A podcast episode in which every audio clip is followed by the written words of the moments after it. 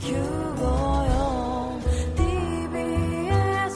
ディオ TBS ラジオポッドキャスティングをお聞きの皆さんこんにちは。安住紳一郎の日曜天国アシスタントディレクターの刈谷陽子です。日天のポッドキャスティング今日は297回目です。日曜朝10時からの本放送と合わせてお楽しみください。それでは5月12日放送分。安住紳一郎の日曜天国。番組開始から10時27分までの放送をお聞きください。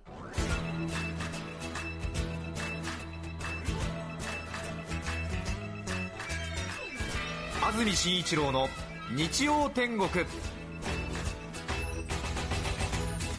おはようございます。5月12日日曜日朝10時になりました。安住紳一郎です。おはようございます。中澤由美子です皆さんはどんな日曜日の朝をお迎えでしょうか？大変天気のいい日曜日になりました。昨日雨が降っていましたので打って変わって抜けるような青空が広がっています。はい。そして日差しが夏の日差しになりましたね。木曜、金曜と大変関東地方天気恵まれていましたけれども木、金に比べてもちょっとあの眩しいっていうんですか？あの、そうですね、ええ。なんか空の塵が一掃されてええ。直接太陽が来てる感じが。そうですね、ええ。来ましたね。はい。私は夏の日差しを直接こう視界に飛び込んできますと少し胃液が戻る癖があるんですけど なんか午前中そうですよね。はい、普段から不規則な生活しているものですからえ。爽やかな朝というわけにはいかずなかなかちょっとやっぱりあれですね。えクラクラっときちゃうっていう。強烈な日差しが降り注いでいます。気温がぐんぐん上がっておりましてすでに21度ですね。はい。今日はこの後東京では25度。そして前橋、熊谷では28度まで上がる見込みです。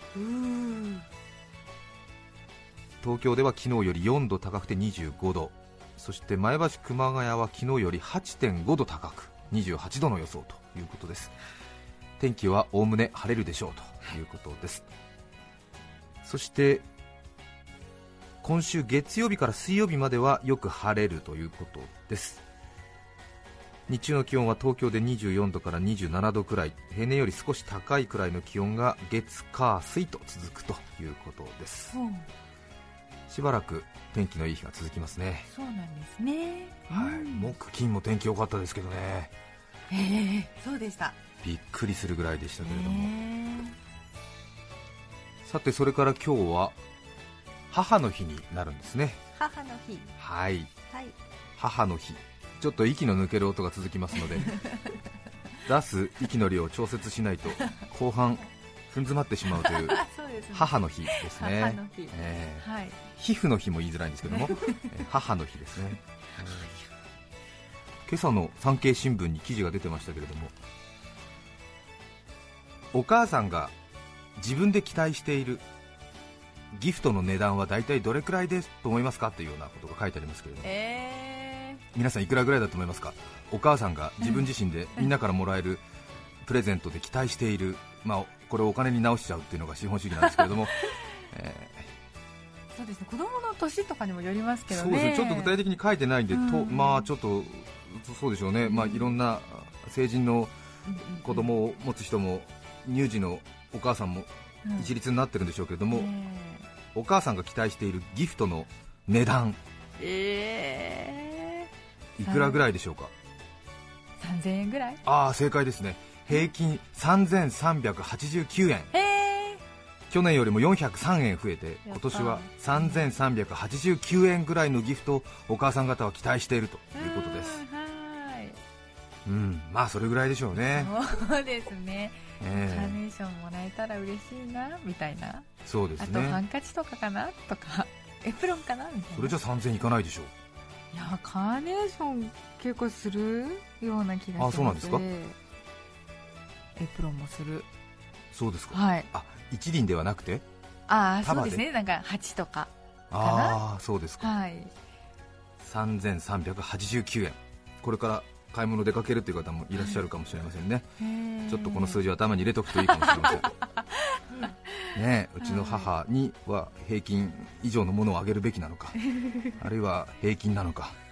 平均に届かなくて十分なのだと考えるかですね。そうですね。ね。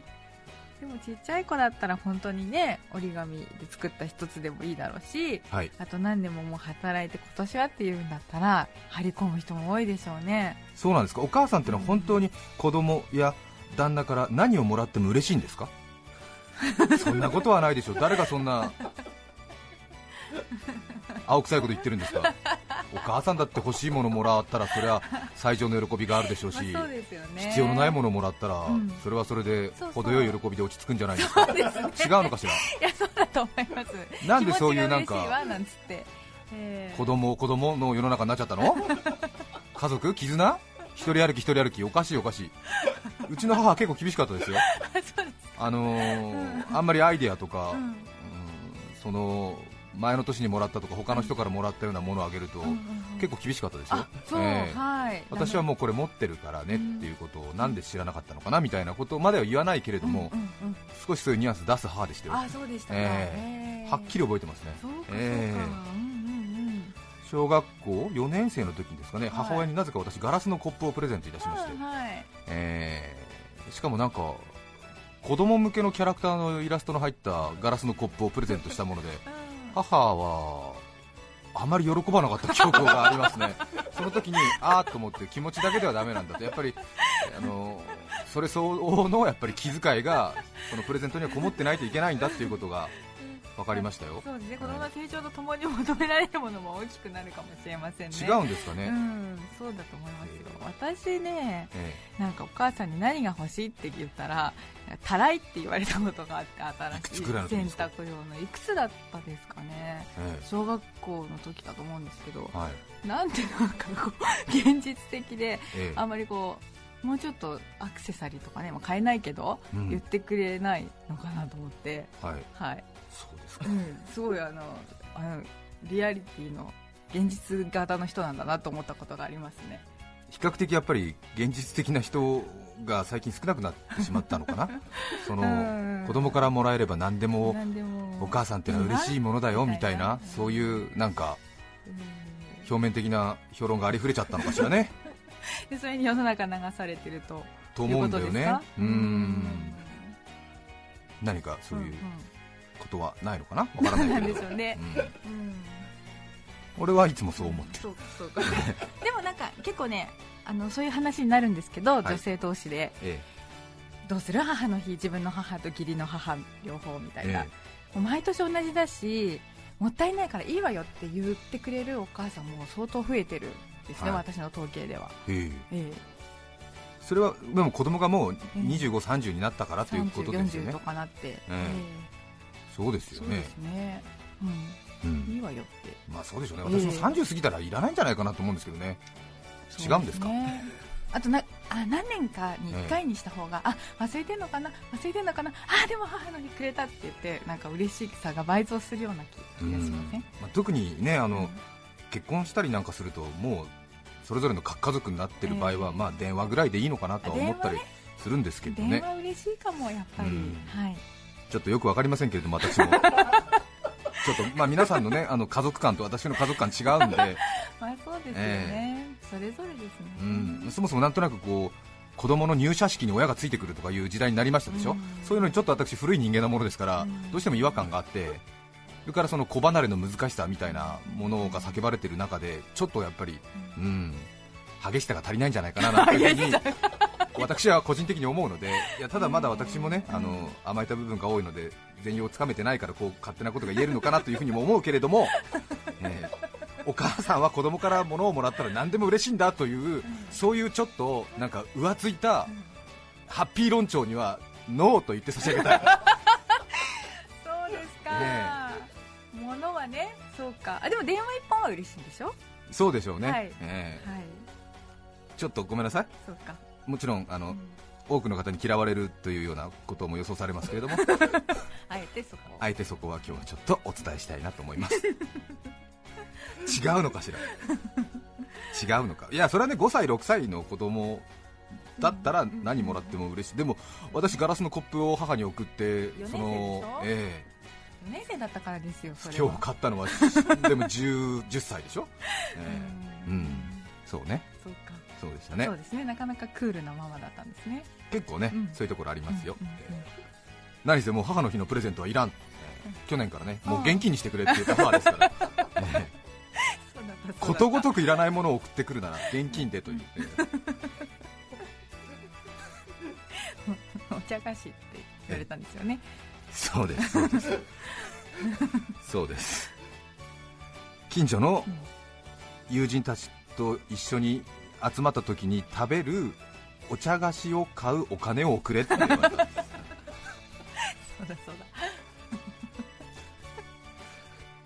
いろんなことがありますね。だはい。先週私は山梨県にずっと行ってましてずっと？はい。道志村っていうところがありまして山中湖のちょっと北側に当たるんですけれど地図でいうと神奈川県と山梨県の県境に当たる大変のどかな人口2000人ぐらいの村なんですけれども道に志と書いて道志道志村ですか。あいい名前ですね。撮影で長らくそこに滞在したんですけれど本当に山中湖の方に行きますと富士山が綺麗に見えてちょっと富士山が見えなくなるくらいこう山に囲まれ始めたキャンプ場などがある。へいいところなんですが道志七里とか言って道が結構昔から使われてたところなんですけれどとにかくあっちこっちに湧き水が湧いててえ神奈川県の水道水を確か全部受け持ってるのが山梨県道志村みたいでえ。神奈川県の水道をお使いの人は皆さん道志村の湧き水なりえーそこの取水池から取った水をお使いになっているということがその道志村の皆さんにとっての誇りでうん。しかもその神奈川県に水を送り出しているということはさらに港がある横浜ですから当然その港による船などにも道志村から流れてくる水道の水をたっぷり積み込みましてそしてその水を持って船が赤道を越えていくという。それでうちの村の水は南国の赤道を越えても質が落ちないんだっていうのを誇りにしているっていう。そうなんですよね。で道志村の人に話聞いたらうちの村の水はね赤道を越えても腐らないからねって言っててなんか実験でもしたのかなと思ってほわーって聞いてたんですけどうん。よくよく聞くとまあそういうことですよね。横浜の港で水積みますでしょ？その時当然まあ横浜の水使うんだけども横浜の水は山梨県の道志村から来てるから道志村の水を船に積んで赤道を越えてるってことですもんね。見事だなと思いまして。ことごとく湧き水があっちこっちに湧いてて。はい美味しかったですね水が何より。そして月曜日から金曜日までいましたので月え火え水木金と5日いたんですよ。はい。で私は山中湖畔のビジネスホテルに宿を取ってたんですけども、はいはい。朝6時から夜9時ぐらいまで連日撮影があったものですから、うん。あのちょっと刑務所暮らしみたいになってしまいましてね。そうですね、えあのビジネスホテルじゃね。そうなんですよね、ええ。あの大変いいところなんですけれども、ええ。またそのあまり賑やかでない分、はいね、もう太陽昇ってすぐはい。ホテル出て、で夜9時になって、もうカエルが、ええ。カエルしか泣いてない頃ぐらいに戻ってきて、でホテルのフロントの人もいなくてみたいな、そうですよ。ホテルのフロントの人がいない時に出て、でいない時に帰ってくるみたいな。ことになり、それ5日間繰り返して、で朝ちょっと起きると、もう当然日は昇ってるんですけども、富士山がちょっと遠くに山中湖なんで見えるんですけども、ええ。富士山が見える窓、うん。ビジネスホテルでこう殺風景な、当然、まあそれはホテルなんで仕方ないんですけど、はい。でちょっとこうあの簡単なビジネスホテルにある椅子みたいなものをちょっと窓際に持ってって、はい。で窓開けて、はい。そうすると、チュンチュンチュンチュン、えー、ででポポででこうそうねええでこう、さわさわさわさわっていう、やっぱりちょっと山なんでね、ちょっと冷たい空気がスーッと入ってきて、それでビジネスホテルなんで私、浴衣を着て寝てるもんですからちょっとね、あの出発前、5分ぐらい、月、火、水、木とですよね、はい。ええ。窓際にこう座って、でぼーっとこう遠くを見るじゃない、でちょっとこうはだけた浴衣の襟元に冷たい風なんかが入ってきて、でちょっと髪ボサボサでね、でああ、今日も一日始まるななんてやってて、ええ。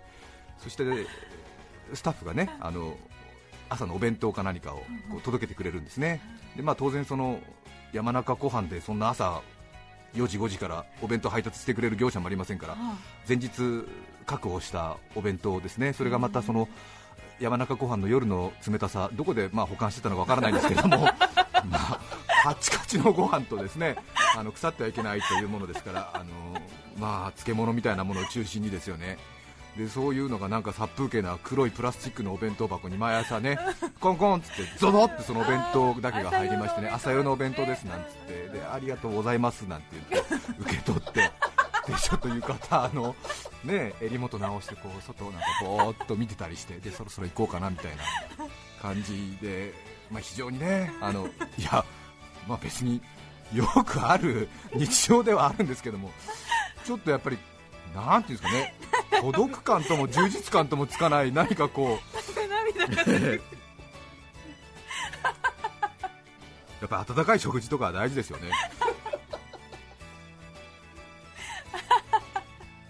それでちょっとあのその日、ちょっと緊急事態で少しちょっと仕事の内容が変わったんで朝こうスタッフの何人かが私の部屋に来たんですけどもで私がその窓際で富士山が遠くに見えてでちょっともう青葉眩しいくらいの広葉樹がこうキラキラとさざめいていて、でもちょっとまだあの朝5時の感じのね、でチュンチュンチュンチュンチュンチュンピュピュピュででほほででほほははほほっていうのが聞こえててで俺がぼんやりと浴衣の襟元をはだけてちょっとねあの足の太もものあたりもちょっとはだけてで浴衣の紐なんかがねもうくるくるみたいななってなんかちょっとちまちょごりみたいな感じになっちゃってなんかこうやってぼーっとねそう、うん、簡素な椅子に座ってこう外を眺めてたらスタッフがなんか記憶喪失の方が療養されている部屋のようですねなんて言われて。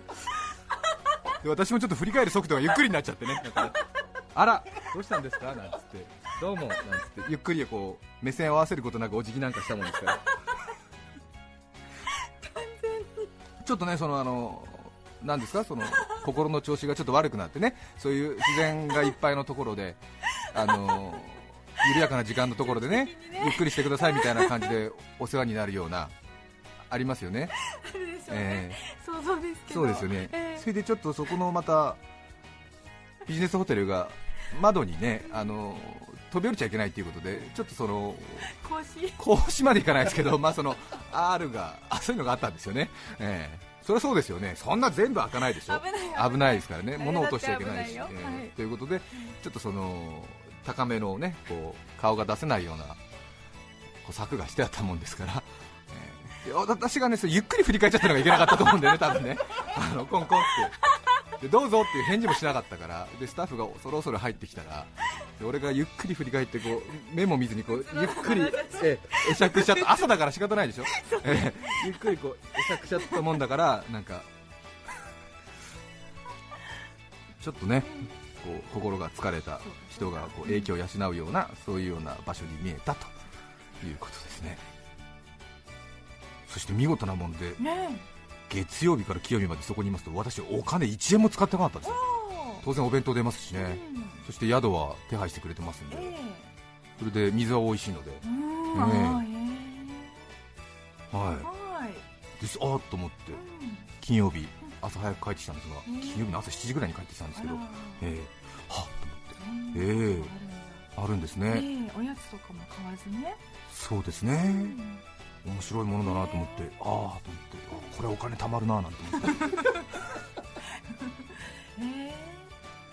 でもやっぱりあれですね。なんですかね。ゴミ箱の中身は文化だって言った人いますけれども、人間ってのはやっぱり消費しないとバランス取れないものなんでしょうかね、もう消費すら快楽でない君に送るみたいなそういうような詩もありましたけれども、やっぱり消費活動っていうのは現代人にとってバランスを取る一つのエッセンスなのかななんて思いましてね、やっぱり40人ぐらいのスタッフで行ってたんですけども、他のメンバーも、まあ、似たような感じでお金を使ってないんですよね、それで帰り、やっぱり道の駅とかに着いたら、みんななんかすごい買い物熱に火がついちゃったみたいで、えー、あなたそれいらないでしょみたいな人が普通になんか漬物とかいっぱいうわーっとか買ってたりとか、なんか、えー、してましたね。私もご多分に漏れずなんかちょっとこう、お金を使いたいというよりもやっぱりなんか物を自分で買いたいみたいな欲求に苛まれましてちょっとここからはあの皆さんあのまあどう思うかあれなんですけど私金曜日の朝9時ぐらいに東京都内に戻って、はい。でそれから半日休みだったんですけど、私衝動買いで車を買ってしまいました、本当バカだなと思ったんですけどもなんかね買ってしまいましたね。びっくりしました。すごい！本当にあのそれで今後悔してるんですよ、もうびっくりしました、ね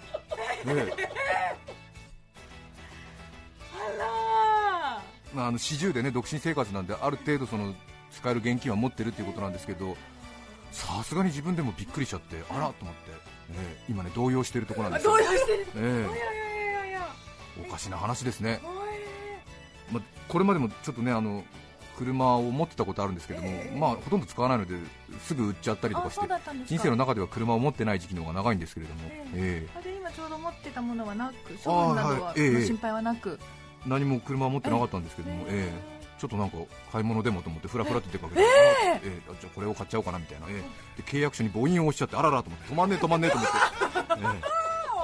びっくりしましたね、え。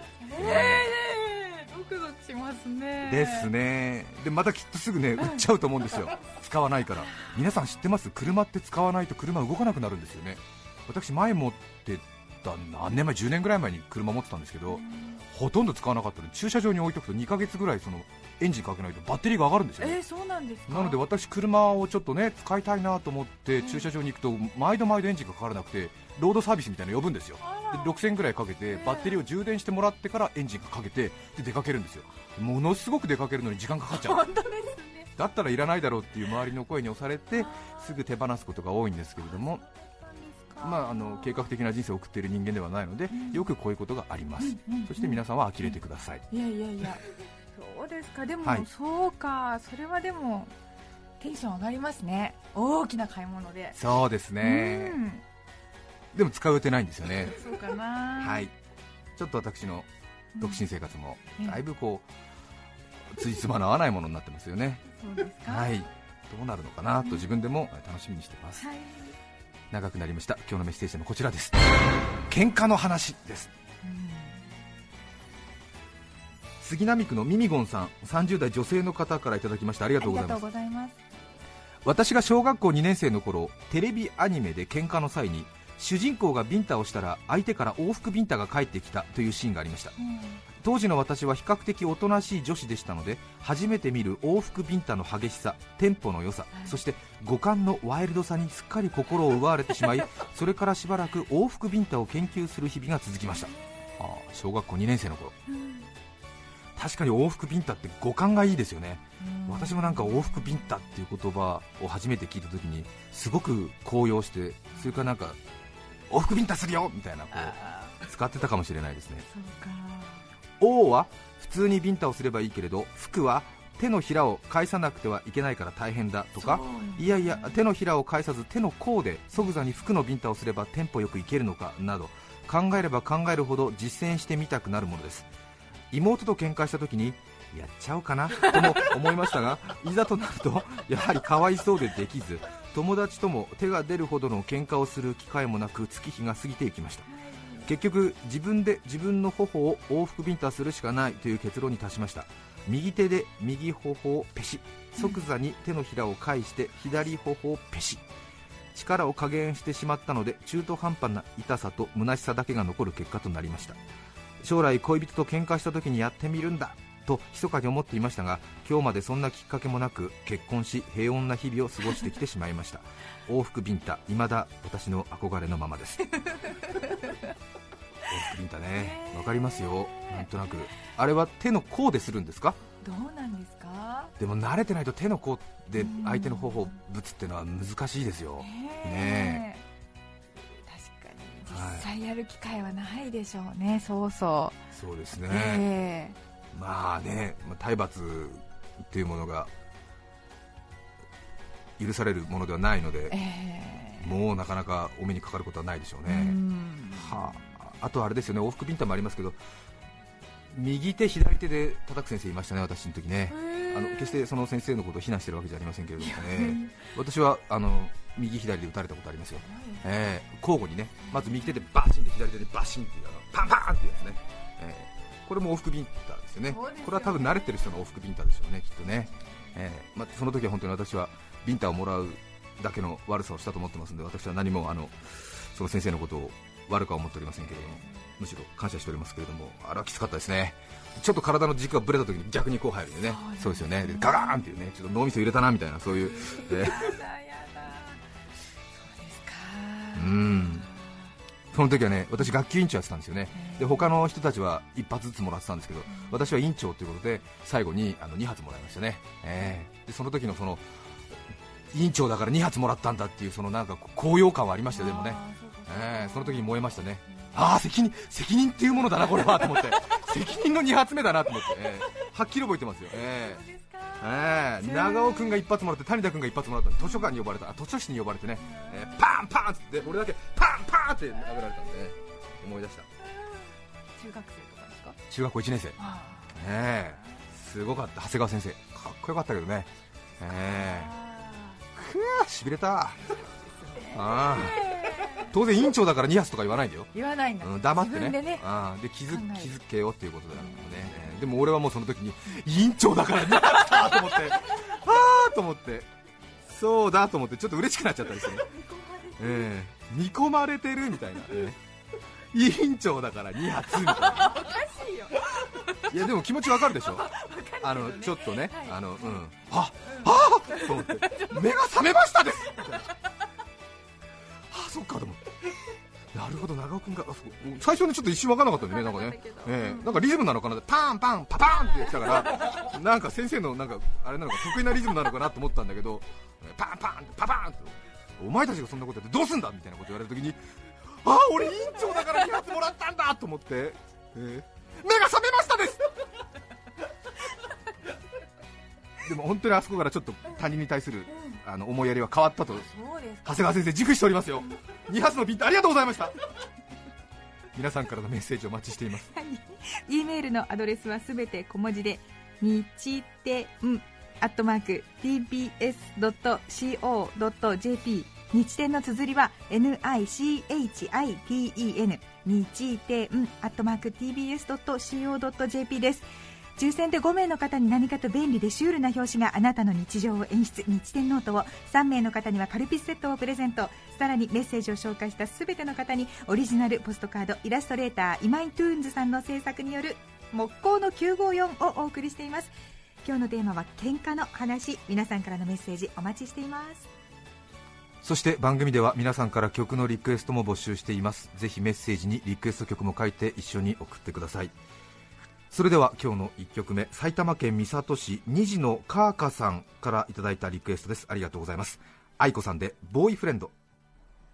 5月12日放送分安住紳一郎の日曜天国。10時27分までの放送をお聞きいただきました。著作権使用許諾申請をしていないためリクエスト曲は配信できません。なお山梨県道志村は神奈川県全域ではなく横浜市をはじめ神奈川県の多くの地域の水源となっています。それでは今日はこの辺で失礼します。安住紳一郎のポッドキャスト天国。今日は母の日。母の日に送るカーネーション。だけど母が欲しいの都内のオークション。TBS ラジオ954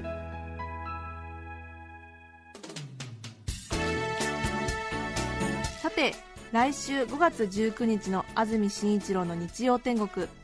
メッセージテーマは「先生の話」ゲストはカラスの教科書著者松原はじめさんです。それでは来週も日曜朝10時 TBS ラジオ954でお会いしましょう。さようなら。安住紳一郎の「ポッドキャスト天国」これはあくまで試供品皆まで語れぬポッドキャスト。ぜひ本放送を聞きなされ。TBS ラジオ954